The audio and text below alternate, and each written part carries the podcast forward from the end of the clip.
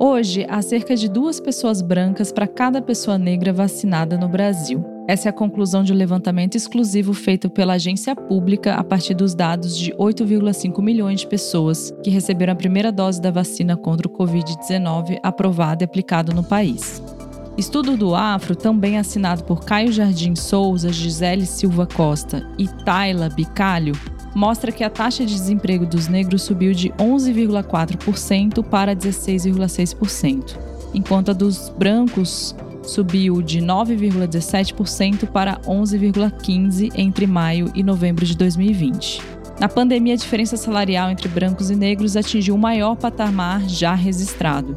No terceiro trimestre, a distância chegou ao pico de R$ 1.492 o maior valor desde 2012, de acordo com o PNAD, do IBGE, Pesquisa Nacional por Amostra de Domicílio Contínua. Entre os 10,6 milhões de brasileiros que dependiam unicamente do auxílio emergencial, 7,2 milhões são negros. Segundo estudo também do Povir, 30% dos jovens negros do ensino médio não pretendem voltar à escola depois da pandemia. E por fim, um último estudo da locomotiva no Brasil, o número das pessoas sem conta em banco chega a 45 milhões de pessoas, dos quais 69% são negros em 2019. Aqui nesse episódio a gente vai refletir um pouco sobre a pandemia, como isso vem acirrando nas desigualdades raciais e como a gente pode tentar reverter esse quadro. Também iremos falar sobre empreendedorismo negro e branquitude. Diversidade e inclusão trazem muitos benefícios para as organizações. Eu sei disso porque atuo como especialista em diversidade e inclusão há mais de 10 anos. Mas percebi que no momento que estamos vivendo agora, precisamos mais do que nunca de lideranças conscientes e sensíveis com as próximas gerações, com um planeta sustentável que priorize a dimensão humana além da econômica, a dimensão coletiva acima do individual. Então, esse podcast é para dividir com você essa minha experiência e vou trazer convidados que considero muito importantes para o momento atual. Espero que vocês gostem dessa conversa e vamos aprender juntos como construir um mundo com mais justiça social e equidade comunidade negra tem injetado 1,7 trilhão na economia brasileira atualmente, segundo a pesquisa do Instituto Locomotiva. Observar de forma estratégica como essa parcela da população tem conseguido não apenas se manter, mas ser antifrágil em meio ao caos demonstra não apenas competência e habilidade de liderar em momentos de incerteza, mas também a coisa mais inteligente que executivos e empreendedores podem aprender. Para aprofundar essa discussão, hoje eu recebo a presidente da Associação Afrobusiness e cofundadora e CEO da Conta Black, Fernanda Ribeiro. Fê, seja muito bem-vinda aqui a esse espaço. É uma honra ter você aqui com a gente. Muito obrigada, Cá, pelo convite. Estou muito feliz de participar e poder trocar com vocês. É, Para quem não me conhece, meu nome é Fernanda, Fernanda Ribeiro. De fato, sou uma das fundadoras da, da Afrobusiness e cofundadora da Conta Black, que foi um empreendimento que nasceu dentro da Afrobusiness. Maravilhosa, Fê. Então vamos começar aqui esquentando esse bate-papo. Queria ouvir um pouco da, da sua visão, né? A gente, eu trouxe, enfim, aqui no início bastante dados sobre a pandemia. A gente recentemente atingiu aí quatro, mais de 4 mil mortes por dia. Estamos é, numa situação de colapso, né? De sanitário, social, de todos os grandes problemas, né? Que o país está enfrentando. E não tem como a gente não dissociar e desconectar dessa realidade. E eu queria que você contasse um pouco, talvez, como que você enxerga hoje que a pandemia atingiu o mercado de trabalho, especialmente para as mulheres negras. Eu acho que a, a pandemia, infelizmente, ela deu luz a vários problemas sociais, né? entre eles a, a desigualdade. Problemas esses que a gente vem falando e lutando contra né? É, há muito tempo. Né? E daí, quando a gente fala do mercado de trabalho, não poderia ser diferente. Então, foi o que aconteceu. É, eu acho que, que a mulher negra é, ela já está na base, né, na base da, da base da pirâmide, quando a gente fala de, de mercado de trabalho. É, e a pandemia só ressaltou isso. E daí eu queria destacar dois pontos importantes nesse, nesse sentido. Primeiro, que as mulheres negras são a, a maioria entre as desempregadas, infelizmente. É, eu tenho algumas teorias que, que explicam isso, mas acho que a mais importante delas é a gente trazer para a realidade, né? Então, hoje, quando a gente olha os espectros das grandes empresas, que são as maiores fontes de, de trabalho, é, a mulher negra ela está ali no, no que a gente chama de chão de fábrica, né? Então ela não ascende, ela não está dentro dos cargos de liderança. E quando ocorre uma situação como essa de pandemia, onde existe um corte de gastos e, consequentemente, incide no, no corte de postos de trabalho, obviamente essas são as primeiras as primeiras áreas a serem atingidas e que infelizmente são as áreas onde as mulheres negras é, estão inseridas dentro da, das empresas. É, esse é um problema estrutural que a gente já fala há muitos anos, que é importante trabalhar no, no processo de ascender essas mulheres negras para os cargos de liderança dentro da, das grandes corporações para que isso não, não ocorra mais, né? Então, é, acho que a pandemia, o fato dela trazer luz para esses problemas, eu acho que ela pode também ajudar no processo de, de solucionar, né? Então, eu, eu vejo isso de uma maneira muito é, esperançosa, né? Que as, que as empresas comece a enxergar a importância uh, das mulheres negras e a ascensão delas dentro da, das corporações. E o segundo ponto, é, quando eu falo de, de mercado de trabalho é, e pandemia, as mulheres negras que seguem é, empregadas, elas passam ali por uma sobrecarga de trabalho, né? Então, sobrecarga não só por ter uma dupla jornada por ser mulheres e também por ser mães e por comporem a, a grande força de trabalho dessa área chamada é, de serviços essenciais, né? Então, se, se você olhar a força de trabalho do, dos mercados, até mesmo da área da saúde, ela, é, essa, essa força de trabalho ela tem um rosto, né? E esse rosto é de uma mulher, uma mulher negra eu acho que, como sempre, o fato de estarmos na base somos as mais prejudicadas desse, nesse aspecto. E eu acho que, olhando como um copo cheio, eu acho que é importante que, que as grandes corporações e o mercado de trabalho em, em, como um todo comece a olhar para essa mulher negra de uma maneira diferenciada, a ponto de pensar maneiras de, de manter sua saúde mental, de manter é, sua sustentabilidade financeira e por aí vai. Você comentou bastante, né, sobre essa parcela, né? As mulheres negras elas são as mais atingidas. A gente tem várias pesquisas e dados que comprovam isso. É, como que você vê assim o tanto o movimento do Black Lives Matter que vem ecoando, né, cada vez mais na nossa sociedade e o reflexo que isso gerou dentro das organizações. Você acredita que, mesmo nesse contexto né, que estamos vivendo de pandemia, onde tem uma.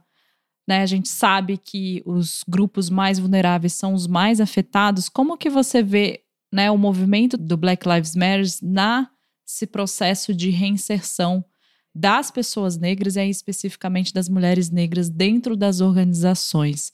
Você acha que esse é um caminho possível para reverter esse quadro? Quais seriam possíveis caminhos que você imagina? Eu acredito que uh, o movimento Black Lives Matter trouxe discussões muito importantes, infelizmente pautadas pela, pela morte de George Floyd. Trouxe, acho que toda aquela movimentação do de, em redes sociais, do famoso quadrado preto, mas trouxe movimentações no sentido de, de discussões, né? Então, trazer esses assuntos é, para a pauta da, das corporações e tudo mais. No entanto, o que eu tenho acompanhado, tá? Iniciaram discussões que eu tenho sentido que ao longo do tempo ela, elas têm esfriado.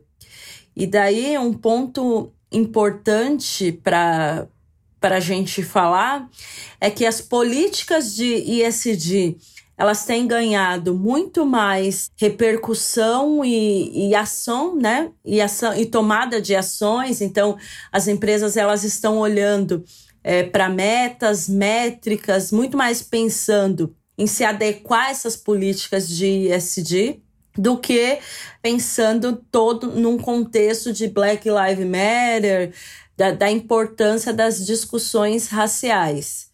Então, acho que, que esse é um, é um ponto. É, agora é o momento da gente também levar é, a importância da, da vi, das vidas negras para essa discussão de ESG, que é o que está mais em voga, infelizmente. Né? Porque, na verdade, não é nem o que está mais em voga, é o que tem trazido a, as empresas a tomar ações propriamente ditas. Né? Então, é, estipular métricas, estipular metas, é, destinar budget, destinar tempo para essas discussões e tomada de ação. Muito interessante isso que você fala, porque quando a gente começa a olhar, vou dar alguns casos aqui, né? Pegando o caso do Brasil, né? A gente percebeu quando teve o processo de trainee é, para negros, né, que a Magalu criou, a repercussão que isso foi gerado, né? As pessoas começaram a questionar e ah, mas e aí, não vai ter também para os indígenas, não vai ter para outros? E também, né, por exemplo, a gente viu grandes, né, o próprio Nubank, né, quando a Cris Junqueira traz aquele discurso extremamente infeliz, falando que ela não queria baixar a régua, né, porque ela entendia que é, isso geraria internamente problemas. E por conta dessa fala, depois eles começaram a se mobilizar internamente. Hoje, hoje você tem um budget específico, foi criada uma série de ações dentro da organização. Como que você vê isso? Porque você, você traz uma fala né, sobre ESG, pelo que você me traz, você entende que está muito mais pautado para responder essas metas e essas demandas do mercado, mais do que muitas vezes atrelado a uma questão de direitos humanos, uma questão de justiça social, uma questão de fato de inclusão. É isso mesmo? É, infelizmente, essa é a minha percepção. Né? É, acho que é muito mais uma resposta a, a mercado, né?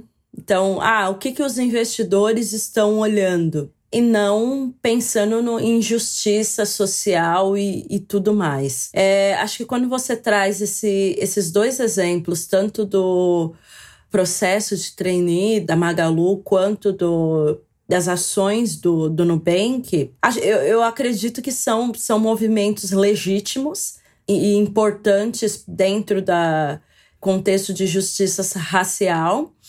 É, mas a gente sabe que cada um deles tem a sua motivação é, muito estratégica pensando no, no futuro de cada uma dessas empresas. Eu acho que o grande X da questão, acho que a coisa mais importante é, quando a gente fala da, das empresas é pensar em intencionalidade. Então, é preciso ter é, ações intencionais, é, ações afirmativas para tentar equiparar essa realidade. E para fazer ações afirmativas intencionais, de fato, é necessário destinar tempo, budget e ter metas. E muitas vezes as empresas optam por não fazer isso porque acaba mexendo no custo, em todos os, os processos estruturais dentro da, das empresas. E daí por isso elas acabam não fazendo. Eu vejo de uma maneira muito positiva cada uma dessas empresas que, independente das motivações, jogam um olhar para as políticas afirmativas, porque só dessa forma que a gente vai conseguir é, pensar numa, numa equidade e uma equidade de longo prazo, né? Eu acho que uma coisa muito importante que quando a gente fala de força de trabalho, que a gente precisa pensar é de que forma que as empresas elas pensam a empregabilidade mas semeando para colher no futuro, né? A gente sabe que a, a estrutura educacional do falando do, do Brasil é, não coloca é, os negros é, no mesmo patamar é, educacional da, das pessoas não negras. Então, se essas empresas elas não começam a pensar, atuar em diversas áreas, ter, ter um plano estratégico de fato, né? Quando, quando pensa em equidade. Então, pensar a cadeia de valor, então, como eu trago empreendedores negros para a cadeia, pensar em empregabilidade presente, então, como eu coloco é, negros para dentro da corporação e em cargos é, de lideranças, pensar em empregabilidade no futuro, então, como que eu desenvolvo ações de fomento, é, olhando para os jovens negros, então, como que eu coloco cursos profissionalizantes, como eu apoio a inserção desses jovens negros é, nas universidades. Então, tem que pensar por esse aspecto. Então, é, é, eu acho que são, quando a gente pensa em equidade, é, em medidas afirmativas, bom sair na frente as empresas que pensarem é, no todo, né? Então, pensarem em atuações em diversas áreas e não só, ah, vou atender a uma demanda específica, então vou contratar 30 trainees. É, e de fato, a, a, curti, a curto prazo, isso não faz muita diferença, né? Então, ok, eu coloco negros é, em cargos de, de liderança ali em, num prazo é, de três, quatro anos, mas isso não, não gera um impacto estrutural grande. É preciso ser estratégico e pensar de diversas maneiras. É, é isso que você falou, é essencial. Eu vejo hoje assim, quando a gente olha cinco anos o mercado atrás, antes você tinha que educar, do meu ponto de vista, né, o mercado, para eles entenderem o quanto que isso também estava associado à produtividade, estado financeiro, qualidade de vida, etc. Hoje eu vejo assim que muitas empresas elas já sabem o valor, mas elas não sabem como. E isso que você traz, ele é, é essencial para não ser inglês ver, né? mais uma vez, ser uma ação pontual na Semana da Consciência Negra, algo para virar um marketing, não de fato algo que seja estrutural. Então, é, essa sua fala, ela, ela mexe muito comigo porque me mobiliza a, a gente pensar que se a alta liderança não está engajada de fato, é, muitas vezes projetos como esse de ações intencionais, às vezes sai a liderança, né? Às vezes é uma líder de diversidade e inclusão, sai e a empresa volta a um estágio anterior. Ou às vezes é alguém do comitê que levanta essa bandeira, lidera essa bandeira, mas se não está estruturado institucionalmente, essa pessoa sai e a gente volta de novo uma estaca zero. Então, é, eu acredito que as empresas realmente precisam olhar isso, eu vejo sobre dois pontos de vista. Um, sim, a gente está falando de business, sim, a gente está falando de, de justiça social, direitos humanos. E um segundo, que é uma responsabilidade, né? A gente está falando de pandemia e não tem como hoje a gente não dissociar o impacto que as empresas estão gerando também na sociedade, os efeitos que isso tem é, na vida das pessoas, né? Recentemente saiu uma matéria agora falando que a gente tem mais 11 bilionários que enriqueceram no contexto de pandemia, e a gente tem aí basicamente metade da nossa população que não sabe se vai ter comida na mesa. E aí, qual que é o papel das empresas em puxar essa bandeira também de responsabilidade social? Eu não consigo ver hoje uma empresa que tenha sustentabilidade em todos os níveis se não olha também para essa, essa questão. Eu queria que a gente pudesse contar um pouco mais agora do seu trabalho, é, tanto na Afrobusiness quanto na Conta Black, a gente percebe, né? Você trouxe isso na sua fala sobre a questão da, do, do aumento do desemprego, da informalidade, né? A gente já tinha essa população na informalidade e com a pandemia isso acirrou ainda mais. É, como que vocês atuam hoje para capacitar esses empreendedores? Antes de falar um pouquinho sobre o nosso trabalho, eu queria trazer um ponto importante. Muito da existência do nosso trabalho ela, vem, ela desemboca é, sobre problemas oriundos do, do mercado corporativo. Quando, quando a gente fala de empreendedorismo negro, 51% né, do, dos empreendedores formalizados do Brasil, eles são negros. Eles se autodeclaram com, como negros. E daí eu acho que tem alguns aspectos importantes desse processo é, de não inclusão, né, de exclusão do, do mercado corporativo, que acabam desembocando no, no empreendedorismo, seja ele formal ou informal. Primeiro deles é a questão desse, dessa pessoa negra que não consegue entrar dentro dessas corporações, e daí, obviamente, ela precisa sobreviver. E, e o que, que ela faz? Ela vai empreender seja ela de forma formal, né, ou informal. Acho que o segundo ponto que explica esse grande número de, de empreendedores negros seria o fato do teto de vidro. É, esse, essas pessoas negras elas estão dentro da, das corporações por muito tempo, é, muitas delas conseguem ascender, só que elas ascendem até, um, até chegar ao famoso teto de vidro.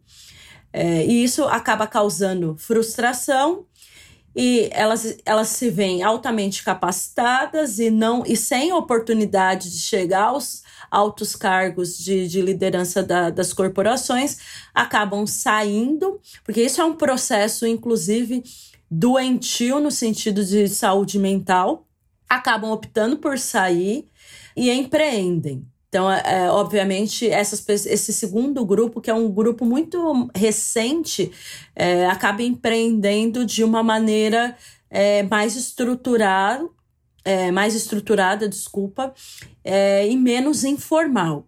Então, muito do, do nosso trabalho com o empreendedorismo, ele se dá é, por conta é, de, de problemas oriundos do, do mercado corporativo em si. E daí eu também enxergo um terceiro tipo de empreendedor, que é um empreendedor negro que, que empreende é, já por natureza, ele é um empreendedor nato e que ele enxerga é, gaps não atendidos pelo, pelo mercado, né?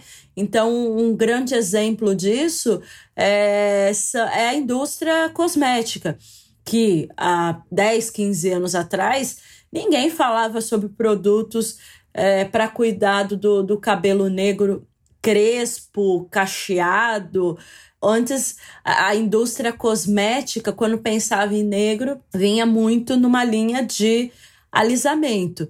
E daí, lá há 10, 15 anos atrás, as primeiras empreendedoras negras e daí empreendedoras natas, elas começam a compartilhar os seus recursos que elas usavam caseiramente para manter esse cabelo, para cuidar desse cabelo e manter esse cabelo dentro das suas características originárias. E daí a, a, a, indústria cosmética, com o passar do, do tempo, quando essas mulheres negras elas começam a assumir o, o cabelo delas, a, a partir daí dá, traz insights para a indústria cosmética olhar para esse público.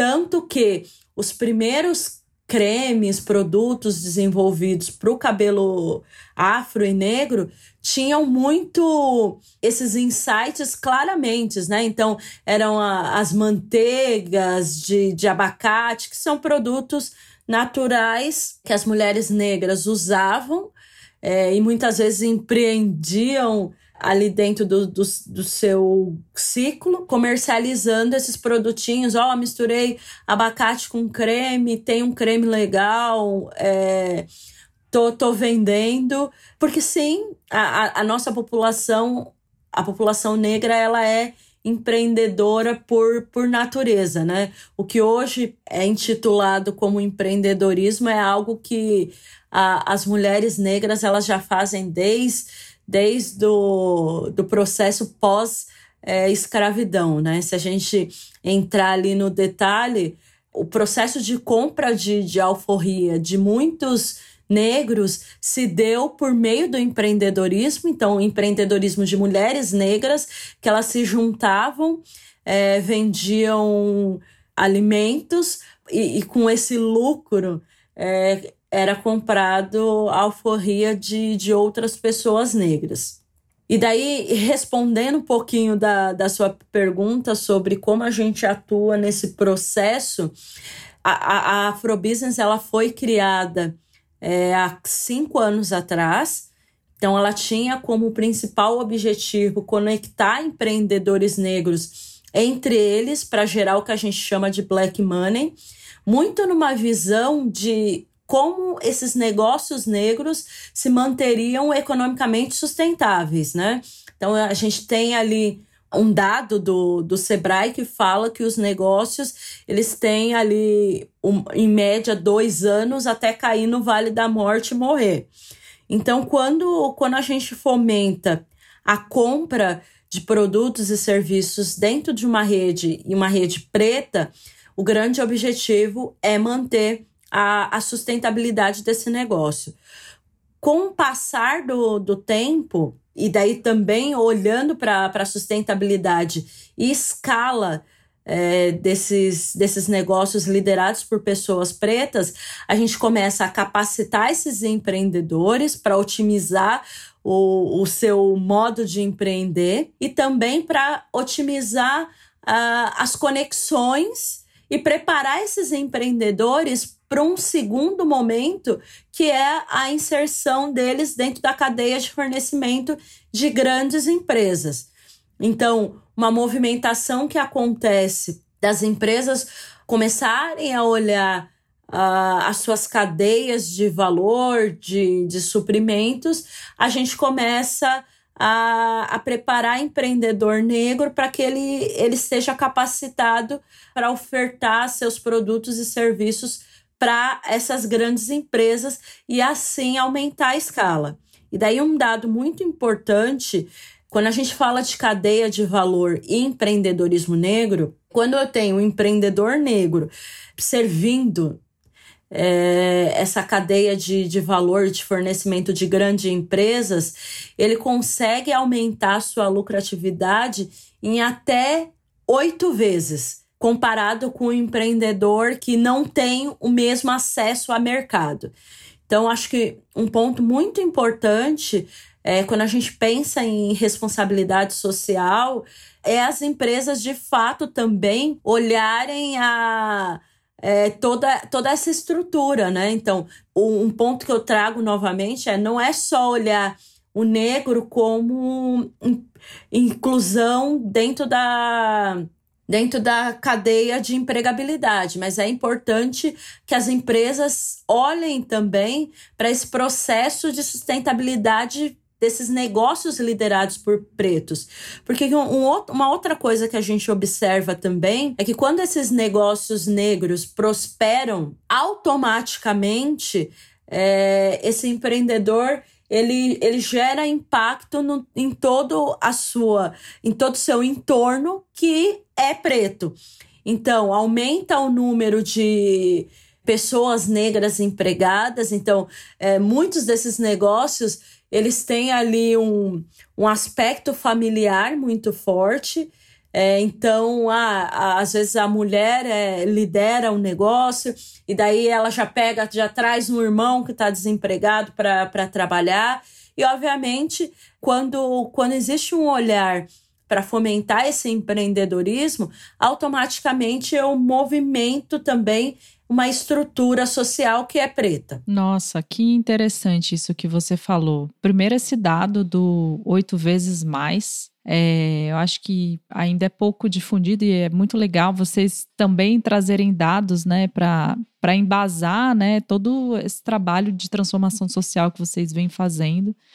Isso que você fala sobre as empresas, né, elas olharem para sua cadeia de fornecedores e suprimentos intencionalmente, né, trazendo a economia negra, né, os empreendedores negros para dentro e o impacto que isso gera na comunidade. Então, é uma outra forma que eu digo assim que ela precisa ser estruturada em conjunto com as próprias ações intencionais que, que as organizações vêm fazendo, né? Como você muito bem trouxe. E quando a gente está falando dessa economia negra, né, os empreendedores negros, eu queria que você contasse um pouco, tanto da Conta Black como da Afrobusiness, um pouco sobre como que funciona, né? A maior parte dos produtos, eles hoje são digitais. É, como que é, vence, de fato, essa barreira digital de pouco acesso aos negros à internet. Como que isso se dá assim na prática, Fê? Ótima pergunta. Eu acho que eu, eu queria também aproveitar e complementar, é, trazendo o ponto do, do viés financeiro. E daí, por que que surge a conta Black, né? Então, a Afrobusiness faz esse trabalho de capacitar empreendedor e colocá-lo dentro da, da cadeia de fornecimento. E tem algo que é muito importante para além da intencionalidade, é preciso ter boa vontade para fazer a mudança interna dentro das corporações. Então, o que, que acontecia muito, tá?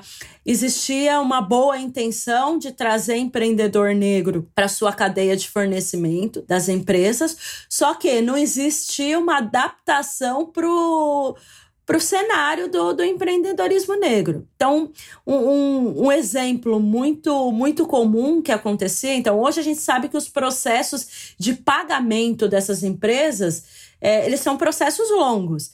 Então, por exemplo, a gente colocava empreendedor negro para fornecer para essas grandes empresas, e daí tinha um prazo de pagamento de 120 dias. Bom, o empreendedor negro, ele já começa o seu negócio do menos dois. Ele não começa nem do zero, menos dois. Já começa devendo para um monte de gente para tentar estruturar esse negócio, fazer esse negócio acontecer. E daí, como que eu vou dizer para esse empreendedor que ele vai precisar esperar 120 dias para receber o seu pagamento? E daí, muitas vezes, esse dinheiro é, era até utilizado para mão de obra, né? Para o começo, então, para comprar suprimento, para fazer é, o produto que, a ser entregue. E daí a, a conta Black ela surge é, olhando um pouquinho para essas necessidades e gaps, né? A gente sabe que hoje o empreendedor negro, comparado para um empreendedor branco, na mesma situação, ele tem o, o crédito negado três vezes mais. Então, esse é um dado da SBA, que é uma é, SBA e BIT, eles vieram pesquisar o empreendedorismo do Brasil e, e levantaram esse dado. Então, empreendedores negros, numa mesma situação, têm o crédito negado três vezes mais. Daí, como que eu encaixo todas essas peças? Ok, eu estou tentando trazer a sustentabilidade financeira para esses negócios. Tem a, a questão da, da barreira digital, tem a questão da barreira do, do acesso ao crédito. Como que a gente faz tudo isso acontecer? E daí a conta Black ela surge ali lá em meados de 2018 como uma conta digital é, para promover a bancarização, porque muitos desses empreendedores negros não conseguiam sequer abrir conta em banco. É, e daí também esse é um aspecto muito pesado do, do racismo então, antigamente, quando existiam ali a, as portas giratórias, muitos desses empreendedores eles acabam ficando desmotivados a, ali por, por, aquela primeira barreira física, que é física. E daí depois, muitos deles, quando conseguem é, passar por essa barreira, então, ah, vou me preparar para ir ao banco, sabe? Então, para ir ao banco, tinha todo um processo de preparação. Ah, então tem que colocar tal roupa, eu não posso ir é, de chinelo, eu tenho que tirar os metais, eu tenho que não parecer suspeito. Era todo, é todo um processo. É, daí as pessoas, quando conseguiam ultrapassar essa primeira barreira que era física e chegavam até o gerente é, explicavam: olha, eu tenho um negócio, eu tenho um negócio que atende um gap não atendido pelo mercado. Então, muitos, muitos desses negócios eles tinham no, no seu próprio nome essa identidade. Então, negócios que, que, se chamavam afro, black, então já traziam essa identidade já desde o seu nome. E daí eles encontrar, se deparavam com gerentes, é, em sua maioria, não negros, porque a gente sabe como é a estrutura dessa, dessas corporações, e daí esses gerentes não davam crédito, crédito no sentido é, de acreditar e crédito no sentido de, de financeiro, e muitas vezes não abriam conta. Ah, eu vejo uma frase muito comum que é: eu não sei como esse seu negócio para de pé. Né? Então, é, é, é o jeito bonitinho de que eles arranjaram para gerar esse, essa barreira. Então, a, a conta Black ela surge ali com, esse processo de bancarização, de acesso ao crédito. E hoje, é, nós nos enxergamos como um hub de produtos e serviços financeiros e de consumo alocados numa conta digital, né? Porque a gente sabe, olhando essa movimentação de, do mercado financeiro, uh, contas digitais são as novas paleterias, né? Eu gosto de brincar. É, espirrou, tem ali, você tropeça no, numa conta digital. O nosso desafio é como nos mantermos no, nesse mercado pensando no, no nosso público-alvo, desenvolvendo produtos e serviços que atendam às suas necessidades, mas sem, sem ser mais do mesmo. Então, hoje a gente se identifica dessa forma. E daí, é, quando, quando a gente fala ali de uma terceira barreira, que é a digital, embora 80% da, da população tenha acesso à internet, no Brasil, é importante dizer que menos da metade tem acesso à internet de qualidade. Então, quando, quando a gente fala do, da população negra, obviamente a gente vive num contexto onde todo mundo tem smartphone, então, de acordo com os dados, existem mais smartphones do que pessoas, né? É, mas a internet ela ainda não é de qualidade. E daí, quando, quando a gente fala que, que a gente sempre tem um olhar para o nosso público, é que desde o nosso MVP a gente já tem esse olhar. Então, ah, eu não posso desenvolver um aplicativo que vai pesar muito nesses celulares, porque a maioria utiliza pré-pago. A maioria tem celulares é, que não são de última geração. É, a, a, gente sempre tem esse olhar de, de como, como a gente vai trazer soluções criativas para esses problemas sociais, né? Que muitas vezes a gente não consegue é, resolvê-los. Então, de que forma que a gente ajuda, é, dentro desse contexto de escassez, trazer abundância? Então, tanto a Conta Black quanto a Afrobusiness é, a gente sempre tem é, o pensamento de, de que forma que a gente vai criar para resolver esses, esses cenários é, que são sociais, estruturais, mas de que forma que a gente vai usar a criatividade para tentar resolver esse problema. Nossa, muito, muito legal. E o que você fala, né, sobre essa questão dos gaps, é, é isso. É, é que nem por, é, é, é falar diretamente sobre privilégio, né? É como se, por exemplo, eu não questiono se eu tenho água quente em casa, porque eu sempre tive água quente. Então, é, é algo que, para mim, né, trazendo na minha condição, né, de mulher branca, classe média aqui em casa, não é uma questão. Então, assim, se a gente não traz luz para esses problemas, como você falou, estruturais, ter pessoas, né, como vocês, né, que estão à frente de desse tanto da Afrobusiness quanto da Conta Black, olhando para essas questões, a gente vai conseguir continuar fazendo coisas mais do mesmo e não resolvendo os problemas de maneira substancial. Então, parabéns pelo trabalho, sou muito fã sua. Né, é, já acompanho já há um tempo o, o que você vem fazendo e eu acho que assim é essencial a gente ter mais é, negócios pensando de uma maneira mais estrutural, de uma maneira mais consistente essa, essa de fato, essa inclusão efetiva né, das pessoas negras. Eu queria voltar um pouco agora, um pouco atrás, quando você estava contando da, nessa questão, né? A primeira barreira é a barreira física que você trouxe, né? Das, das, é, das pessoas negras tentando acesso a microcrédito e, obviamente, uma questão de racismo ali, né? Então, sendo negado pela aparência física, sendo negado porque a gente vive nessa sociedade que ela é racista e ela é excludente dessas pessoas. Como que você vê agora essa discussão, né? A gente teve recentemente, né, o caso do Big Brother aí, quando a gente ouve essa, essa questão, ah, de, de ai, desculpa, né, eu eu não, não fiz por mal, tenta, é, você poderia me ensinar, né, eu, eu queria trazer essa questão, eu vou trazer do ponto de vista de branquitude mesmo, de que forma você acha que a sociedade branca, né, e eu me incluindo nisso, pode ajudar é, para o fim desse preconceito racial?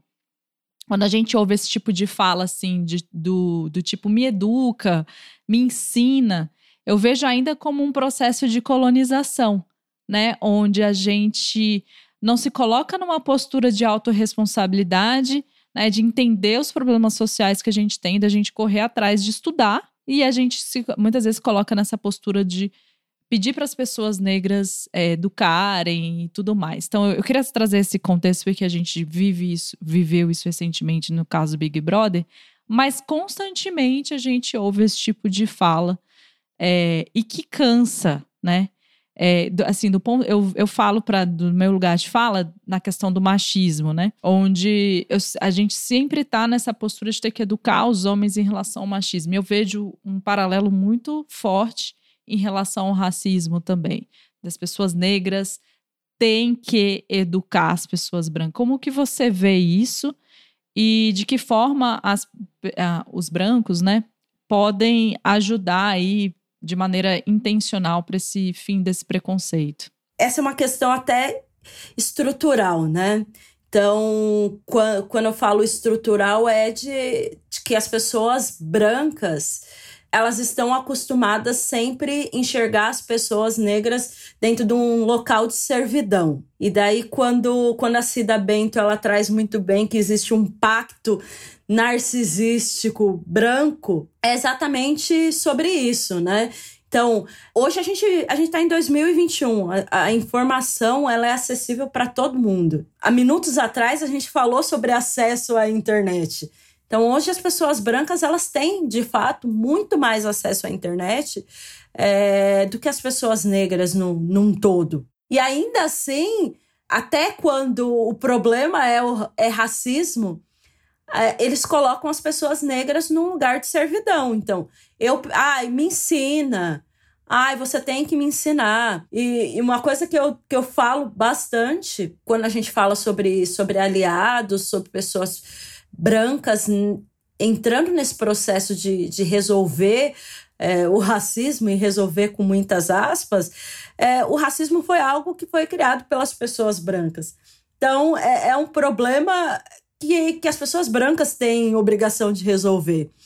E, é, eu acho que em 2021 as pessoas brancas ainda esperarem ai, que, que as pessoas negras elas têm que, têm que ensinar e daí a gente já vem de um processo de, de didática, né? Ensinando há muitos anos.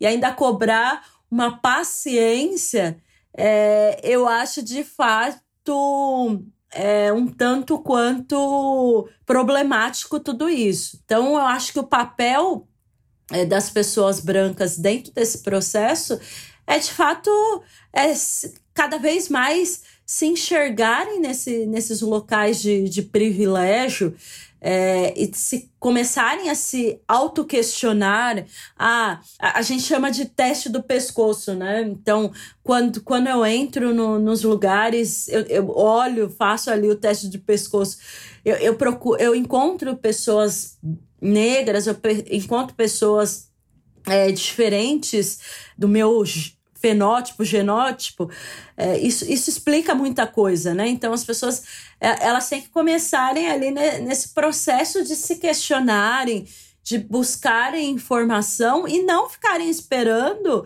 é, que as pessoas negras façam isso também, né? Então, ser negro já é um.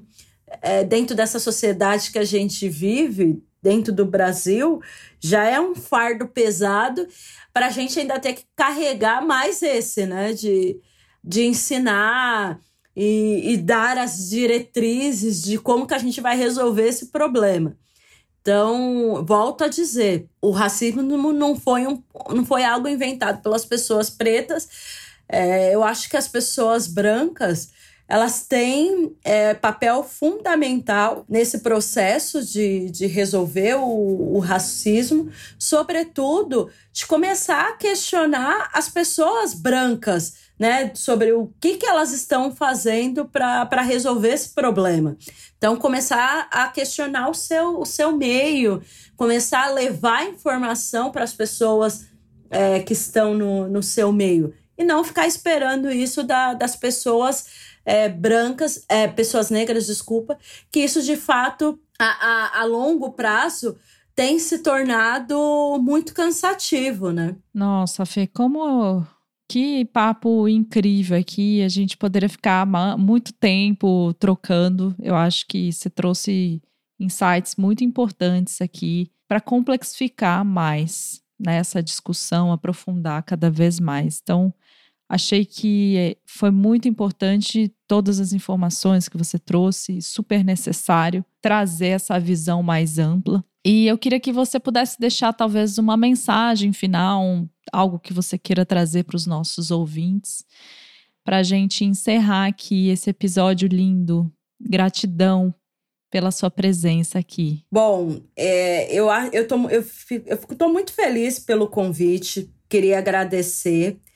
Eu acho que eu deixaria um tweet é, de uma frase da que eu gosto bastante é, e que eu, que eu acho que é, que é fundamental para a gente pensar o processo de, de transformação social, sabe?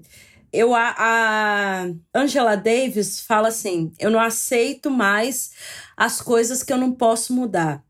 Eu estou mudando as coisas que eu não posso aceitar. Então, o racismo, toda essa estrutura racista, é, são coisas que a gente não pode mais aceitar, né? Tanto falando como uma mulher negra, mas as pessoas brancas elas não podem aceitar que isso continue. E, e para além de não aceitar, elas precisam começar a agir para transformar essas estruturas. Então, é, eu quero encerrar com, com essa frase de uma mulher negra inspiradora, é, dizendo que leiam mulheres negras é, e para além de, de, de, de, enxergar esse problema, é, desenhe ações, né? Então, a, as microações que transformam o, a sociedade como um todo. Então, comece, comece pequeno, então comece é, tentando movimentar a estrutura do seu redor. Às vezes a gente vive em famílias que, que tem pessoas extremamente racistas. Então comece por dentro de casa para buscar essa solução na sociedade. Ai, Fê, me arrepiei toda com essa frase da Angela Davis. É, eu acho que é isso. E acho que a mudança começa pela gente. Né? A gente não consegue mudar o entorno se a gente não muda e se a gente também não traz essa responsabilidade para si. Né? Como você muito bem trouxe, o racismo ele é fruto das pessoas brancas. E a gente precisa realmente se mobilizar para fazer a diferença nisso. Então, agradecer enormemente a sua presença, seu tempo. Esse bate-papo eu achei que foi muito profundo. Desejo muito sucesso aí para Afro Business, Conta Black, conte comigo.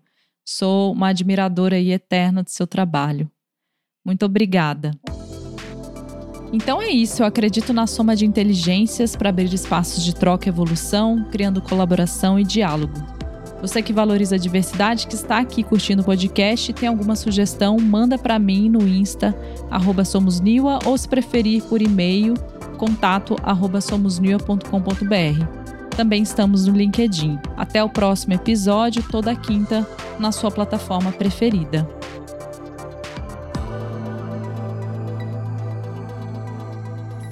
Uma produção, voz e conteúdo.